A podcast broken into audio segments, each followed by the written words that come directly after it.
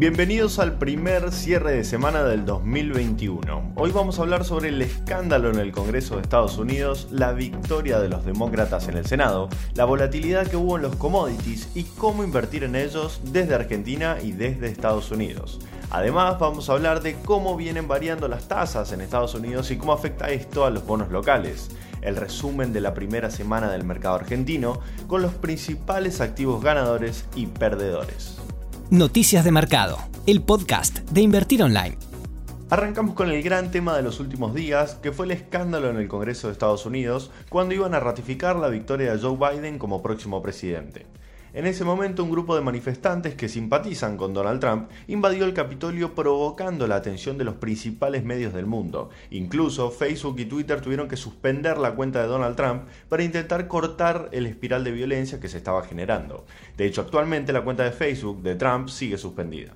Una vez controlada la situación, los legisladores finalmente ratificaron la victoria de Biden, un evento que pasó de ser una mera formalidad a un escándalo mundial. En paralelo, Georgia definía las dos bancas de senadores, una disputa clave por el control del Congreso entre republicanos y demócratas. Finalmente se impusieron los azules y ganó peso la agenda política y fiscal de Joe Biden. El mercado interpretó esto positivamente, mejor de lo que se esperaba incluso. La reacción fue dispar, mientras el dólar se debilitó hasta niveles del 2018, el sector financiero tomó impulso motivado por posibles nuevos estímulos a la economía de cara al nuevo gobierno. Este escenario también impactó en los commodities. El oro estuvo muy volátil esta semana. Como muchos deben saber, este activo tiene una relación inversa con el dólar y actúa como refugio de valor. ¿Qué quiere decir que tiene una relación inversa? Que si el dólar sube, el oro baja, y si el dólar baja, el oro debería subir. En estos días el oro pasó de tocar máximos en dos meses, alrededor de 1.950 dólares la onza, a caer hasta 1.860 por debajo del precio de arranque de la semana. Esto se dio por la suba en el rendimiento de los bonos del Tesoro de Estados Unidos a 10 años, que escaló por encima del 1% por primera vez desde marzo. Mientras tanto, el índice dólar se terminó afirmando tras caer a un piso en dos años y medio, haciendo que el oro sea menos atractivo. El otro protagonista de la semana fue el petróleo. Los países miembros de la Organización de Países Exportadores de Petróleo, conocido como la OPEP, y las naciones aliadas, entre ellas Rusia, acordaron aligerar en medio millón de barriles diarios el recorte de su producción, que será de 7,2 millones de barriles al día en enero, en vez de los 7,7 millones al día actuales. En complemento, Arabia Saudita anunció un recorte voluntario mayor de producción de un millón de barriles por día en febrero y marzo. Esto redujo el temor de una sobreoferta por los riesgos del impacto de la segunda ola del coronavirus en la demanda y catapultó los precios por encima de los 51 dólares en el caso del WTI y de los 55 dólares en el caso del Brent. De hecho, el ETF más grande del mercado que replica este segmento, cuyo ticker es USO, USO, subió más de un 6,5% esta semana. Respecto a los commodities agrarios, el precio de la soja se disparó en el mercado de Chicago y superó la barrera de los 500 dólares, alcanzando el valor máximo desde julio del 2014. Esto se debe principalmente a dos factores. El primero son los recortes de la producción de soja en Sudamérica por efecto de la sequía fundamentalmente en Argentina y en el sur de Brasil. El segundo es el valor del dólar, dado que este también tiene una relación inversa con la moneda estadounidense. Lo mismo sucedió con el maíz y el trigo. Recién el jueves los tres commodities corrigieron la suba, en lo que puede ser una toma de ganancias previo a los informes trimestrales de inventarios del Departamento de Agricultura de Estados Unidos que sale el 12 de enero. En este sentido, el ETF SOYB larga, con exposición a futuros de soja del mercado de Chicago, anotó un alza esta semana superior al 5%, mientras que el Fondo Común de Inversión Premier Commodities acá en Argentina, que también tiene más de la mitad de su cartera expuesta a futuros de soja, subió esta semana un 4%. La bolsa argentina cierra este viernes con una caída del 1.57% para el índice S&P Merval, aunque finalizando la primera semana del año en positivo, registrando una suba semanal del 0.87%. El resultado fue mixto para los activos argentinos, destacándose las subas de Ternium Argentina y Alvar con variaciones positivas en la última semana del 19.35 y 13.14%, seguido por Cresud que registró un alza del 5.27% con respecto al cierre del viernes pasado. En el lado de los perdedores, Loma Negra y Cablevisión Holding fueron los activos más castigados en el comienzo del 2021, con variaciones negativas mayores al 7%, mientras que el sector bancario también se destacó por sus rendimientos negativos que promediaron una baja del 3.85% en la primera semana del año, siendo el banco BBVA francés el más afectado al registrar una caída del 6.46%. Si bien el Merval registró un alza en su primera semana del año, como acabamos de mencionar, el índice, medido en dólares al tipo de cambio contado con liquidación, registró una variación negativa en torno al 2% ante el avance de los dólares financieros. De esta manera, el MEP subió 3.62% para finalizar la jornada en 145 pesos con 6 centavos, mientras que el dólar contado con liquidación subió un 3.56% para finalizar la semana en 145 pesos con 25 centavos.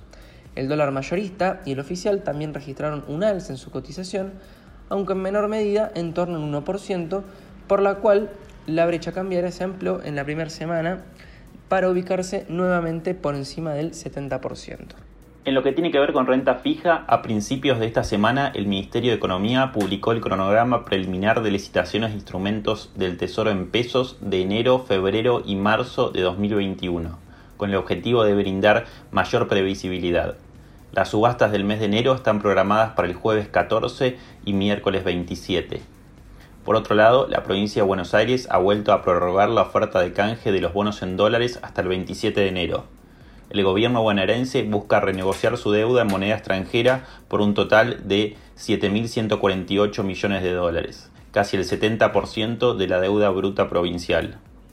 Kisilov ofrece cambiar los 23 bonos en moneda extranjera por nuevos títulos con un periodo de gracia de tres años, un recorte del 55% de interés y del 7% en el capital, y una extensión de la vida promedio de los bonos a 13 años.